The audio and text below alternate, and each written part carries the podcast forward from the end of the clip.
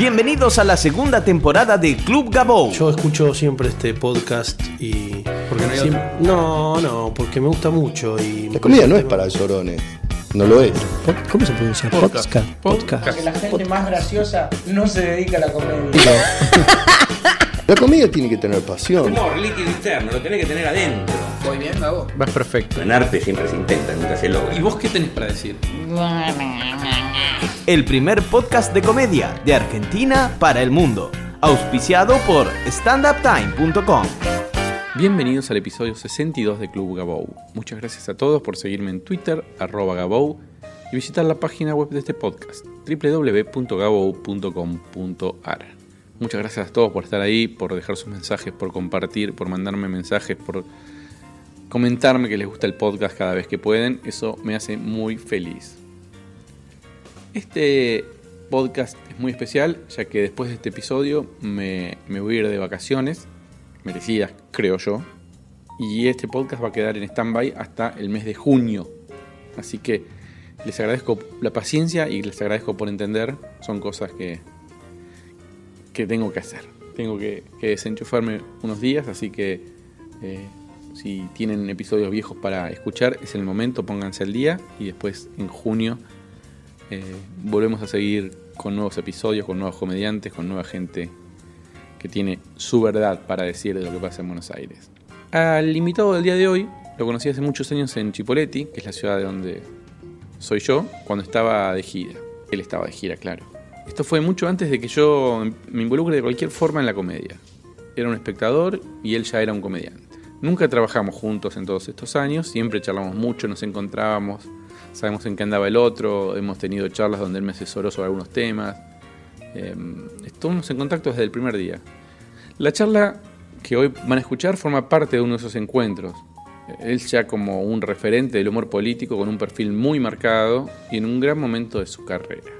Recibimos en Club Gabou a Gustavo Berger.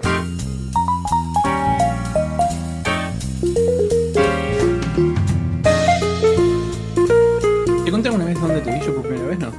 Sí. Sí, En el casino de Chi- Chipoleti. Sí, estabas con Copani. Sí. ¿Vos empezaste con Copani? Eh, en realidad empecé antes, pero profesionalmente hablando, digamos que sí, que, que Copani es como la, la piedra fundamental de la carrera.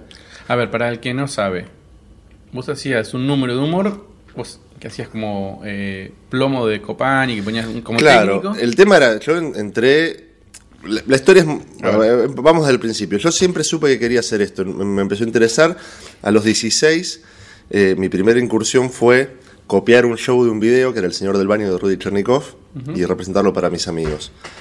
Eh, y actuaba, y cada tres meses cambiaba el show, me copiaba un video de Persia Vale y hacía otro show, y era, era así, digamos.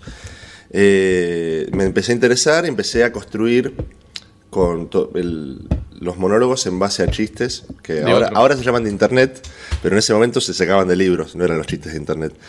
Y, y con eso armaba los, los monólogos. Era más, porque todavía no estaba la cultura del stand-up, no había aparecido.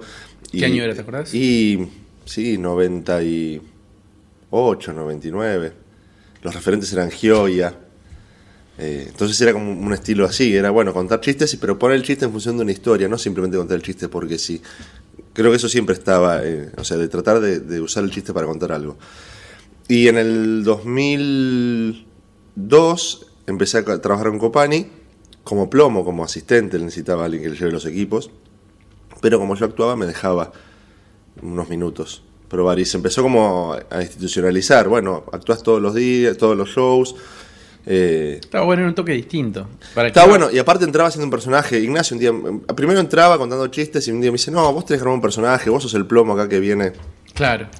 a, a poner los equipos y eh, desde ahí empezar. Probabas el micrófono y te ponías a contar. Claro, probar el micrófono. Obviamente el personaje moría ahí porque después terminaba contando chistes de gangosos que no tienen nada que ver con el personaje del plomo. Pero como la entrada por lo menos estaba justificada desde ese lado. No, pero aparte quedaba. A ver, yo me acuerdo que dije, ¿pero es el plomo o no es el plomo? Era como que te generaba la duda de que si efectivamente. Después te das cuenta que no, pero. Sí. al Es que en realidad sí, igual era el plomo. Eso es que Ah. también tiene que ver. Eh, porque terminaba el show y mientras Ignacio se iba a firmar autógrafo y todo, yo me ponía a desarmar el monitor, me ponía, guardaba la guitarra. Eh, de todas formas, eh, yo siempre decía que era eh, que yo iba a actuar. Era como un- una mentira piadosa que me decía a mí mismo, ¿no? O sea, a mí no me pagaban por hacer de plomo. Yo iba a hacer giras. yo salía de gira como humorista de Copani. En realidad el trabajo era otro. Pero bueno, No importa. eran muchos shows por año y creo que ese fue el entrenamiento más grande. Claro. Y por todos lados, además.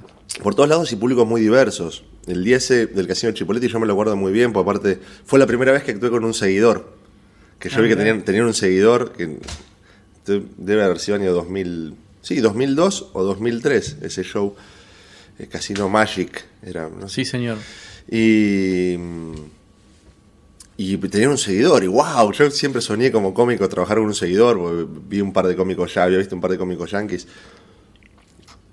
Y había, no sé, 500 personas habrá habido en ese show. Entonces era desde muy pibe, mm, me iba conectando con públicos muy grandes. Claro. De hecho, también ahí por esa época actuamos en un festival en Las Flores eh, y había 14.000 personas en la cancha de fútbol. Y yo se le conté chistes de cara dura. Ignacio me decía, vos anda, total, si te va mal no te preocupes porque este, te, te perjudico. Porque yo a veces me preocupaba, digo, salgo a actuar, me va mal, ¿cómo lo afecto a Ignacio que viene después? Me dice, vos anda, no te preocupes por mí. Aparte no estabas anunciado, no es que No, no, no. nadie te esperaba. ¿sí? No, y la mayoría de los casos anunciaban a Copani y entraba yo. Ah, lo cual era como un doble desafío, porque ya lo habían anunciado y yo entraba, no, yo soy el plomo, vengo a enchuf- a enchufar la guitarra. Así que fue para mí fue, el- aparte, el, el entrenamiento más grande. Eh, y, y eso fueron y casi 11 años trabajando con Ignacio. Y después, Y después, a la par de estar trabajando con Ignacio, eh, empecé como, bueno, a profesionalizar un poco por, bueno, todo este bagaje que tenía con Ignacio. Salían shows y eventos de los shows que hacía con Ignacio.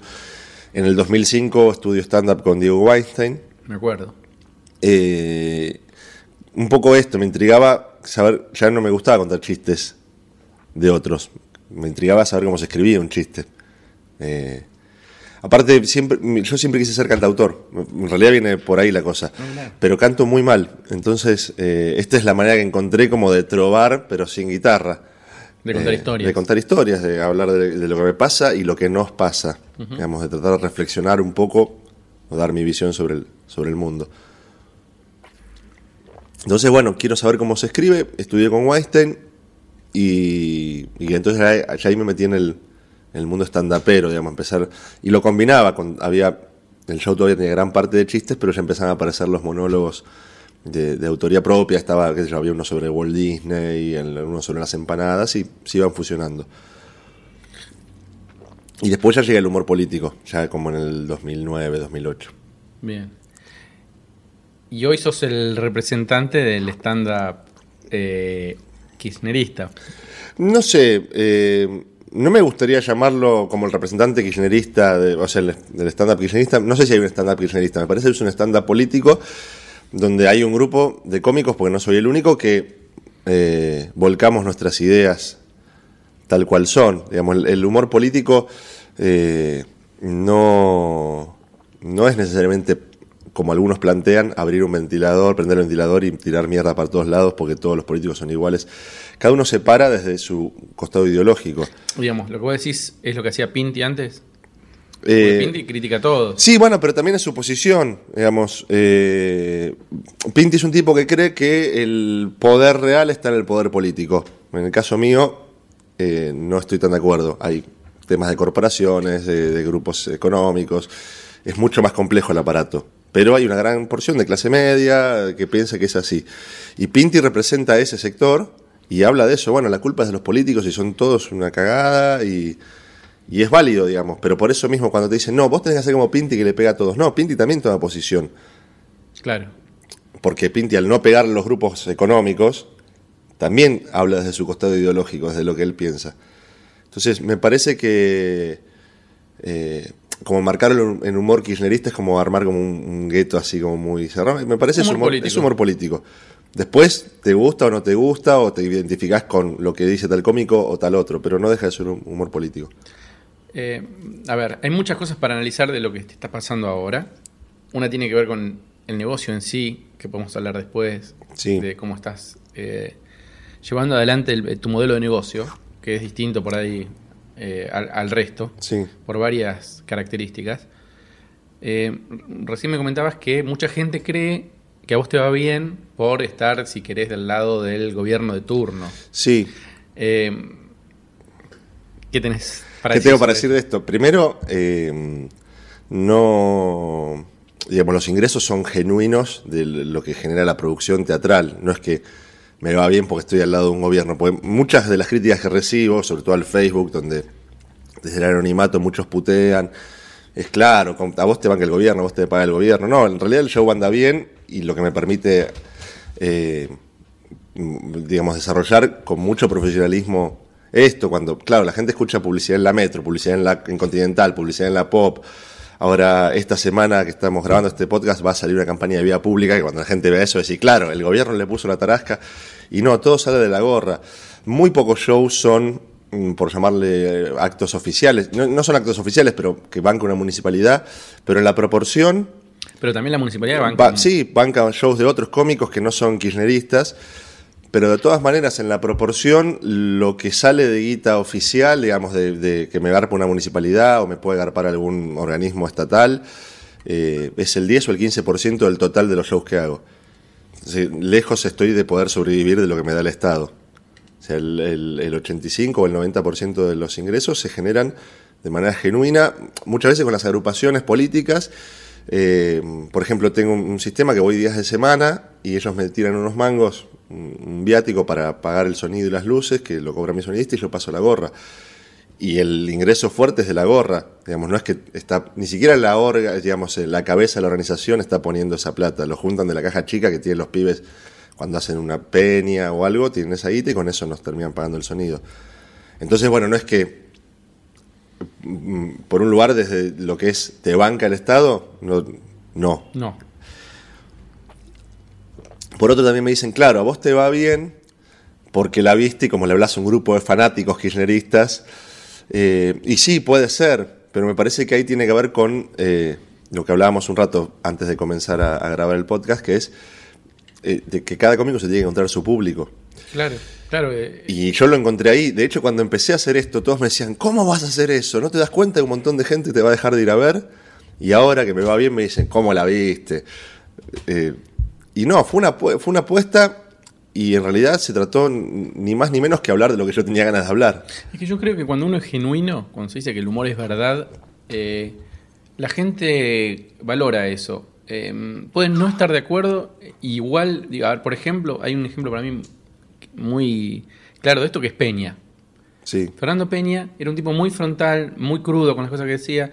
Yo incluso no estaba de acuerdo en todo lo que decía, pero la verdad es que estaba buenísimo ver que el tipo decía lo que él pensaba y, y estaba perfecto que sea así. Entonces, muchas veces no tiene que ver con estar del lado o pensar lo mismo que el que lo está diciendo, muchas veces sí, eh, pero, pero digamos, cuando el tipo es eh, verdad, sí. garpa. Es que en definitiva, si nos ponemos a, a analizar, digamos, hablando de stand-up, así como hay alguno que habla de que es pelado o que es gordo, o una, Claro. algo que no se engancha a mina, yo hablo de que soy kirchnerista y que tengo todas estas eh, peripecias y vicisitudes eh, con la militancia. Digamos, es contar eso y mi visión sobre las cosas. Eh, de hecho, viene mucha gente del show que sale y me dice, mirá que yo no estoy de todo de acuerdo, pero la está muy bueno. Muchos cómicos, colegas han venido a ver el show me han hecho esta misma manifestación, che, no, el show está bueno, no puedo concordar con todo, pero lo, lo haces bien, me río. Eh, tampoco es, insisto, no es tener la verdad absoluta ni querer convencerte de nada, es contarte cómo veo el mundo. Eh, a ver, hay una, una- una forma de, de hacer arte o de pensar el arte que es el arte oponiéndose al poder. ¿sí? Sí, El arte como eh, choque con, con lo establecido, con, lo, con el statu quo, bla, bla, bla. En, en tu caso, la primera lectura, yo entiendo lo que vos me dijiste antes, que el poder no está necesariamente en el poder político. Sí. Esa es una buena respuesta a mi pregunta, pero eh, ¿qué se siente o cómo es esto de hacer humor eh, para el gobierno o para el poder político que en este momento está en el gobierno. Porque no vas contra el poder político, sino más bien vas eh, del lado del poder político. Sí y no. A ver,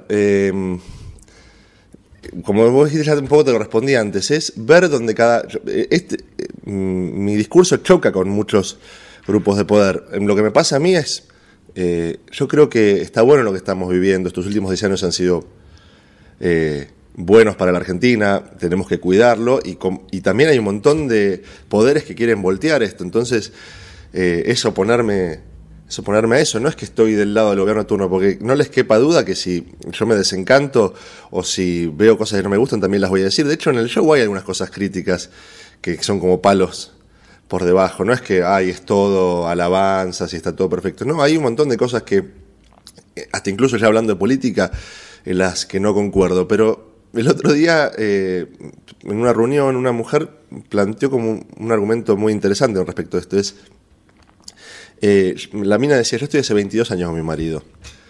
Y nos tenemos que bancar un montón de cosas, desde pedos hasta eructos con olor a ajo y un montón de cosas. Bueno, sí, todo forma parte, pero uno pone en la balanza y elige quedarse 22 años con la misma persona porque son más las cosas buenas que las malas. Yo creo que pasa esto con el momento político y creo que hay un montón de poderes que eh, vienen a quitarnos eh, cosas que nos hemos ganado legítimamente después de mucho tiempo, de mucho pelear. Para mí, o, eh, ya no me quiero meter mucho en tema político, sino que volvamos a hablar de stand-up, pero eh, esto es lo más parecido al, al primer gobierno peronista, digamos, se recuperaron muchos derechos para los trabajadores, etcétera, etcétera. Bueno, lo, me interesa defenderlo. No es que defiendo el gobierno de turno, no es que, no es que si mañana llega Macri al poder voy a seguir, voy a ser un rubio macrista. De hecho, porque muchos me, una de las, cuando me interpelan me dicen, ¿qué vas a hacer vos después del 2015? Mirá, si, si este proyecto tiene que dejar el, la conducción del país, eh, va a ser más fácil para mí, porque es más fácil hacer humor desde la oposición. Exactamente. Me parece que lo interesante acá, o lo importante es ser genuino con lo, y consecuente con lo que uno piensa. Eh, y bueno, después lo demás, que, que cada uno opine lo que quiera. ¿Por qué elegiste que tu show sea la gorra y no cobrar una entrada? Eh, originalmente mm, era una propuesta rara, creo que en uno de los primeros shows de humor político. De hecho, con Carlos Balmaceda armamos Los Muchachos Humoristas, ese fue como el- la primera este, la, la primera piedra que tiramos. Después de un año y medio mm, decido armar el unipersonal. Y el primer objetivo era que venga gente, que nada los detenga, que nada les impida sentarse en la platea. Para ganar plata ya había tiempo, pero por lo pronto yo necesitaba instalar esto, yo creía que estaba bien lo que hacía, de hecho hubo mucho laburo, con Picoto laburamos casi ocho meses, que es el director del espectáculo, para, para montar lo que es el rubio. Eh, en realidad trabajamos cuatro en la parte de la dirección, del montaje, pero yo venía de cuatro meses previos escribiendo, armando algunos materiales. Entonces, eh, el primer objetivo era, era ese, que la gente entre. No Consi- pon- consi- no- claro, no poner un. no poner un, mango que, no- que no sea un obstáculo, que diga, ah, pero hay que pagar 60 pesos para ver a este pibe y yo no sé lo que hace, no. Acá un poco, hasta eh, puede sonar agrandado, pero es bueno, no, vos entra, yo después ya me voy a encargar de que vos me dejes esos 60 pesos en la gorra. ¿Qué es lo que está pasando ahora? Digamos, yo no siento en la recaudación de gorras que, que haya una merma con respecto a un valor de entrada paga. Bien. Eh, si vos haces el promedio, sí, da un poco por debajo. Da como si hubiese llenado la sala 2 por 1 Pero hay que llenar la sala 2 por 1 Totalmente. Eh, y yo prefiero hacer una sala llena 2 por 1 que una Media sala, sala. que media sala a precio pleno. Porque eso también alimenta el mito. Che, se llena, anda. Eh, nosotros, recién te contaba, arranqué en febrero y febrero siempre es un mes bastante choto, como de transición.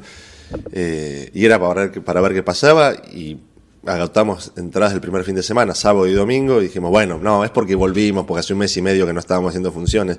El fin de semana siguiente lo mismo. Y, y hubo una función que fue la que estábamos, che, no puede ser. La gente, tenemos un sistema de reserva las entradas por mail y las viene a buscar una hora antes. Y faltaba mm, yo, 40 minutos para la función y estábamos con, con Juan, que trabaja conmigo, diciendo, che, no puede ser que nada más que 90 vinieron a buscar la entrada, estábamos puteando.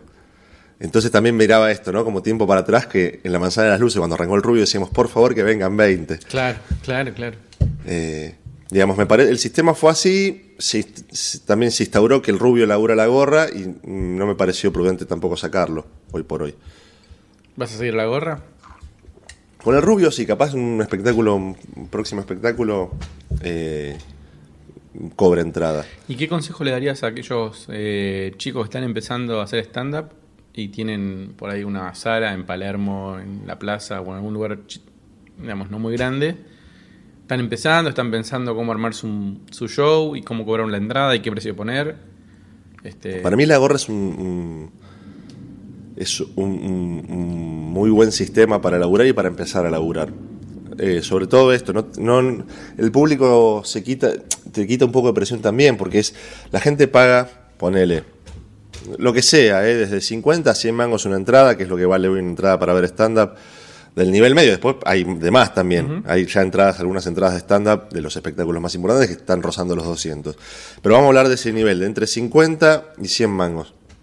Y la gente quiere que vos le retribuyas el valor de la entrada eh, con un show de calidad.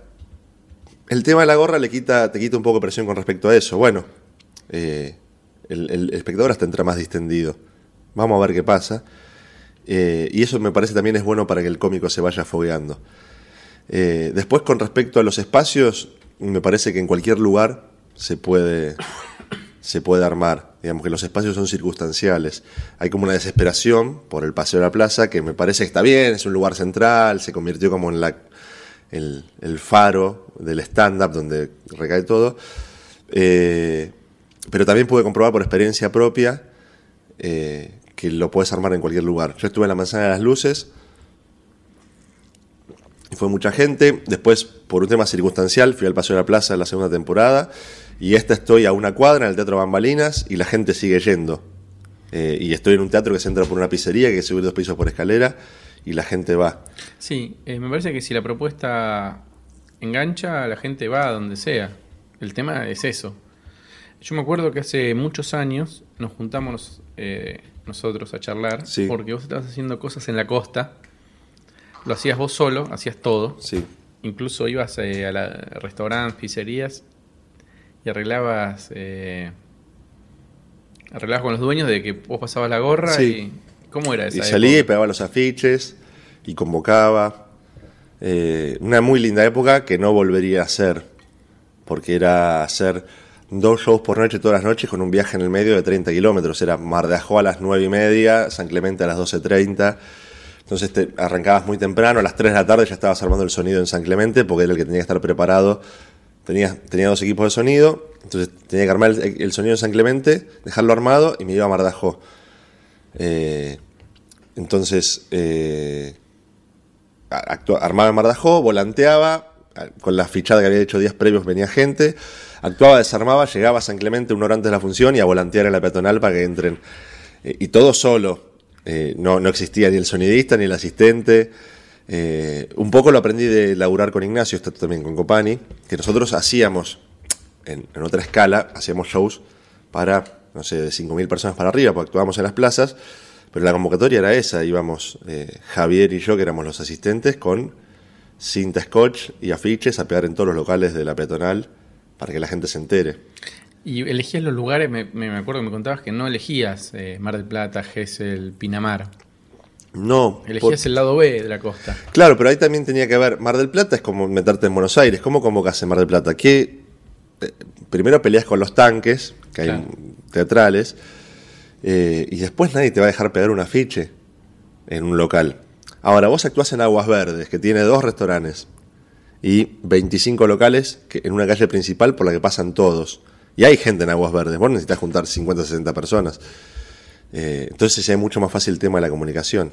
Y además hay menos propuestas. Hay obviamente. propuestas. De hecho, de todo ese corredor que yo hacía, que era San Clemente a Mar de Ajó, a, a veces me estiraba hasta Gesell, eh, o Valeria del Mar. De hecho, sí, bueno, Gesell era como el- la punta. Eh, el que más costaba era San Bernardo, o Gesell, que eran como lugares los más populosos, porque claro, también había muchas más propuestas. Pero tenían, por ejemplo, San Bernardo Gesell tenía la ventaja que la peatonal era lo mismo que volantear en la puerta del Paso de la Plaza. Tenías una. Si vos más o menos volanteabas bien, te garantizaba un 30, 40 personas de piso que Claro. entraban de la peatonal. Más todo lo que pudieras convocar con alguna ficha, etcétera, etcétera. Pero me iba mejor actuando en Costa del Este, actuando en Aguas Verdes, actuando en Santa Teresita, en Mar del Tuyú. Era heroico. Yo lo veía y digo, este pibe no puede ser lo que me está contando. Era como, ya en su momento era una cosa que. Era saber que me quería dedicar a esto. Eh, entonces tenía que hacer todo eh, con tal de no trabajar, como Claro. decían algunos, ¿no? Pero eh, entonces yo desde muy chico sabía que me quería dedicar a esto, que te lo decía antes. Eh, yo cambié la guita de mi viaje de egresados, que mi viejo me lo iba a pagar. Eh, le dije, no, con la plata del viaje de egresados, comprarme los equipos de sonido. Y no me fui de viaje de egresados y a los 18 ya tenía un equipo de sonido para actuar en bares. Ah, mira vos. Que después me lo. eh, un día lo dejé en un bar en Mar del Plata y en la noche entraron a robar y así perdí mi primer equipo de sonido. Eh, pero digo, lo tenía clarísimo. Eh, entonces, bueno, pero también. Siempre buscando los. hay que ser ingenioso en esto. Y esto tiene que ver con la producción también. Vos recién me decías los consejos. El primer consejo que le puedo dar a un pibe que empieza es: primero preocúpense por el show. Me parece eso es lo fundamental me, pasa muchas veces y a veces me agarro los pelos porque tengo charlas, che, ¿qué me aconsejarías? Entonces hago toda una explicación muy abarcativa que empieza por preocúpense por tener un show bueno, después fíjate, puedes convocar así, así, así, y empiezan por lo último, por cómo convocar. Claro, a mí, una vez, me- una vez yo producí un show que me dijeron, loco, vamos a, a gastar esta guita en prensa. ¿Qué te parece? Y me parece un horror, le digo, porque llega a venir un periodista y ve este show y lo va a matar. Entonces le va a salir el tiro por la culata. Agarren esa guita, páguenle a un director que dirija esto, que lo ponga bueno, que sea un show de la puta madre y va a ser la mejor prensa, el boca a boca. Claro. Ahora, si empiezan por la prensa, con un show choto, eh, es perder, tirar la plata, es prenderla a fuego. Sí, aparte después hay otra cosa que es, muchos tienen esta fantasía de que el prensa te va a conseguir la tapa de Clarín. A ser famoso. Y la realidad es que mm, ningún prensa te va a conseguir. El prensa lo que tiene es contactos. Entonces, si vos más o menos tenés un buen show y te vas posicionando bien, el prensa te ayuda capaz a llegar un poco más allá a los medios. Pero nadie te va a conseguir lo que vos no te puedas conseguir por tus propios medios. Eso también lo aprendí con Ignacio. Ignacio no contrataba agencia de prensa, me enseñó el laburo, un poco eso lo aprendí también. Y era esto, no te van a llamar, por más que pongas al mejor prensa, no te va a dar la tapa de, de Clarín si no tenés un espectáculo que la gente le puede interesar y a Clarín- en el que Clarín se puede interesar. Pues los prensas muchas veces te proponen eso, ¿viste? Te prometen. Y después terminas gastando mucha guita en un prensa y terminas haciendo notas en FM Palermo.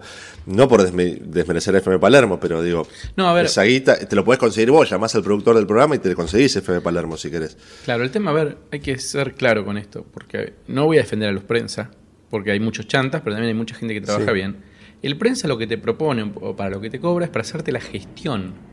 Es Claro. decir, yo voy a mandar la gacetilla, voy a mandar un mail, puedo llegar a presionar un poco más, un poco menos a un tipo en Clarín o en La Nación. Ahora, si el tipo no lo ve como algo, el periodista no lo ve como algo comunicable porque no es interesante o porque no es diferente al resto o por lo que sea, no va a salir.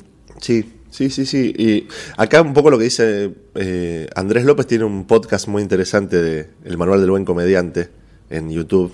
Son como cuatro capítulos. Y una de las cosas principales que, que- eh, yo aconsejo a todos los que me dicen, ¿qué te, mira, primero mirate, mirate Andrés López. Andrés López, ese manual del buen comediante.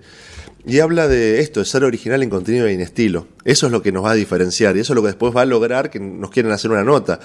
Eh, de- en el caso mío, hago humor político. Bueno, soy un cómico, te puede gustar más o menos, pero diferente a todos los, a la gran mayoría de los que viste. Eso es lo que hace interesante y eso es lo que también genera que la gente venga, que me puedan haber hecho algunas notas más que capaz algún otro colega. Tirar con esto, entonces que primero encuentren su estilo, piensen lo que quieren hablar. El otro día hablaba con un, pibe que hace stand-up y me pasa un material, me dice, yo, yo quiero que hagas esto. Le digo, pero ¿por qué no lo haces vos? Era un material muy político sobre Madres del Plaza de Mayo. Eh, y me dice, no, no, me parece, me gusta, sería un honor que lo hagas vos. Aparte, yo estoy preparando una cosa, un monólogo de que no creo en los políticos, que los políticos son todos una mierda. Le digo, ay, ¿vos pensás eso de verdad? No, no, pero a la gente siempre le gusta más eso. Bueno, pri- primer error. No piensen en la gente, piensen en el show que quiere hacer uno y después vemos dónde está ese público que te quiere escuchar. Totalmente. Y hay al- que yo, eh, el que lo está haciendo muy bien es Fede Simonetti, por ejemplo, que tomó también un camino de bueno, no, yo ya no quiero hablar de los mismos temas de siempre y, y se, la- se mete mucho con el humor negro, con cosas muy filosóficas en muchos casos. Y, pero me resulta muy interesante esa Seba búsqueda. Rubio. Seba, Seba Rubio, bueno, el show de Seba Rubio es increíble. Habla de las invasiones inglesas, habla del hombre que pisó la luna. Sí, sí, hay varios, me parece que van en esa búsqueda. Digo, está la gente, que los comediantes por ahí más grandes que hacen un stand-up judío, Moldavski, Sí. Gerardo Fraideles. Y buscan un público específico, Malena Claro. Pichot, Sí. Eh, Luciano Mellera, cada uno busca sí, su sí. público y ahí está, digo, no, no, no tiene sentido estar peleando por... Que después, lo- como no sé si ya lo, ya lo dijimos o lo charlamos fuera del, del aire, eh, después hay gente que puede venir de afuera que no es decididamente tu público y se puede divertir. Porque después pasa esto también, cuando el show se afianza, eh, la gente empieza, ah, ¿por qué están todos yendo a ver a este tipo? Entonces ahí empezás a captar Es una salida ahí. eh, el, el- el otro grupo, el que te quedó afuera. Pero me parece lo fundamental es eso, ser originales, como dice Andrés López, en contenido y en estilo. Laburar mucho, porque ese es el otro tema. Eh, no, no quiero generalizar, pero hay una gran parte del stand pero que no labura en sus materiales. Eh, labura con lo que tiene a mano, con lo que ve, y no es solo lo que, Con lo que le ve. funciona. Sí, pero hay que, hay que tomar riesgos y hay que investigar, hay que ir a fondo en las cosas, hay que ir a la profundidad de los temas, no solo a lo superficial. Y vuelvo a Andrés López. Andrés López dice en un momento, dice, ¿qué tengo que hacer? Lean, lean mucho, lo que sea, física, química, historia, todo va a sumar. Eh, entonces me parece que es esto también, es un, laburo a tiempo completo eh, y me parece que hay que tomárselo como tal. Si querés ser comediante no es un hobby, Totalmente. hay que tomar una decisión. Bueno, voy a ser comediante. Sí, yo. No, porque yo tengo otro trabajo. Bueno, sí. Porque a veces me dicen eso también. No, pero vos porque vivís de esto, pero yo tengo otro trabajo. Bueno, pero en algún momento yo tenía otro trabajo. Y le quitaba horas al sueño para escribir o, o para actuar en algún lugar. Digamos, Sí, sí, es un sacrificio, es como todo, es como todo. Si querés se ser futbolista, tenés- Sí, lo mismo. Si querés hacer cualquier actividad, tenés que dedicarte y O sea, ponerle mucho huevo. Los futbolistas que triunfan eh, vienen de su pueblo natal, se meten en una pensión, entrenan capaz 3, 4 años con la quinta, la cuarta y la tercera de Boca y terminan jugando en, en el porvenir después porque ahí hacen, hacen la limpieza y algunos tienen más suerte que otros. eh, pero bueno, hay que, hay que esforzarse. Totalmente, totalmente. Bueno, ¿hay algo más que quieras eh, comentar de tu experiencia en este show tan particular? No, eh, sí, en realidad podremos hablar muchas cosas. Un poco lo que hablábamos de esto es el, el formato de producción, que después hay otro tema también, es a los pibes, fórmense en producción. No, no te digo que te hagas un curso, pero hay un par de libros que no Que muerden y que está de- no está de más leer. Sin ir más lejos, el que yo siempre recomiendo es el Laboratorio de Producción Teatral 1 Uno. de Gustavo Schrader. Ahí está todo. Ahí está todo. Y está aplicado a Buenos Aires, además. Está aplicado a Buenos Aires. Y, y- porque muchas veces también dicen, no, pero esto es para el teatro. Bueno, no, el stand-up, primero el stand-up es teatro, pero después trata de abstraerlo y adaptarlo a, a tu entorno. Ese libro se consigue en todos lados. Se consiguen en todas las librerías. Y, y después investigas un poco. Es más, a los cómicos que me han pedido, yo tengo más bibliografía. Tengo de Marisa de León, tengo un, un par de cosas más. Eh, lo tengo todo en PDF. me mandan un mail y se los mando. Eh, pero me parece que está bueno que se formen también en eso. Corrientes. Sí, es O vayan a buscar un productor. Hay momentos en que un productor es importante y otros que no. Digo, hay momentos en que uno mismo se tiene que producir. Me parece que es, fundamental para todo comediante saber lo que implica un productor, porque muchos vienen a, bu- a buscarme a mí, Para que le llene la sala. sí, o para que le llenen la sala o para cuando empiezan. Y es como buscar un director técnico cuando estás eh, jugando en el potrero. Claro. Cuando seas profesional hablamos. No, no es de agrandado, pero la verdad es que eh, es mi trabajo y, y son pocos los proyectos donde a mí me gusta empezarlos de cero. Sí. Eh, y mm, ya cada vez menos lo puedo hacer porque no tengo tiempo tampoco.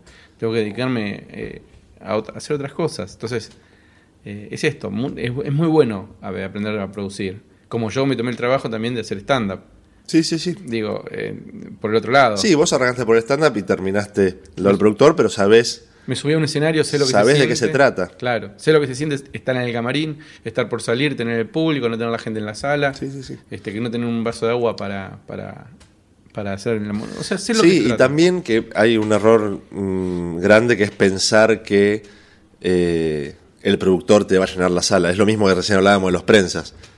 El productor tiene un laburo que es producir. Después hay muchas circunstancias aleatorias que hacen que un espectáculo ande bien o ande mal.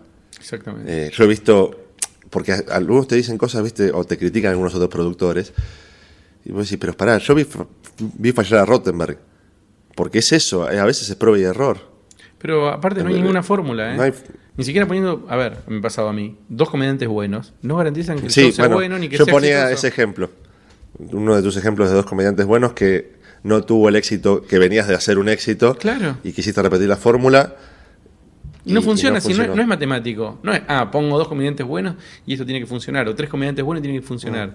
Está lleno de ejemplos donde eso no funciona. Sí, Rottenberg siempre hablaba y Pepe Monge, un espectáculo era el televidente, con Rodolfo Rani y Pepe Monge, que fue como el récord de funciones suspendidas. Tuvieron Ah, el estreno con público, eh, un par de funciones suspendidas por 6, 7 espectadores que las levantaron y levantaron la obra y no tuvo funciones. Porque la gente nunca se interesó. Y vos me decís, che, tenía un buen libro, sí, la obra estaba buena, sí, los actores eran buenos, Rani, Pepe Monge. Y falló, y producía Rottenberg. Y Brujas, que fue el mayor espectáculo del teatro comercial en la ciudad, eh, lo hicieron medio a las apuradas, no habían leído bien los textos, el productor, y bueno, y, eh, no hay una explicación. A veces funcionan cosas porque funcionan Sí. y no funcionan cosas porque no funcionan. eh, que no, no hay una lógica. Se puede, se pueden hacer las cosas bien. Digo, yo, si vos haces las cosas bien y te va mal, bueno. Ahora, si haces las cosas mal, eh, es muy difícil que te vaya bien. Claro, sí, sí, sí, sí. Entonces, eh, yo puedo tolerar o puedo trabajar en un proyecto donde las cosas se hagan bien y salgan mal. Mala leche. Ahora sí. si Sí, sí, mal- hay, hay que tomárselo todo con seriedad. Y eh, me parece que ese es en definitiva el, el kit de la cuestión. Totalmente. Hay que tomarse esto con seriedad. Es un laburo. Y, y si laburás, a la larga se terminan, viendo- se terminan recogiendo los frutos del árbol. Sí. Bueno, bueno, Gustavo, muchas gracias por venir. No, gracias por la invitación. Nos vemos la próxima. Dale. Viens voir les comédiens, voir les musiciens, voir les magiciens qui arrivent. Viens voir les comédiens, voir les musiciens, voir les magiciens qui arrivent. Les comédiens ont installé leur tréteau, ils ont dressé leur estrade étendue des calicots. Les comédiens ont parcouru les faubourgs, ils ont donné la parade à grand renfort de tambour. Devant l'église, une roulotte peinte en vert, avec les chaises d'un théâtre à ciel ouvert, et derrière eux comme un cortège.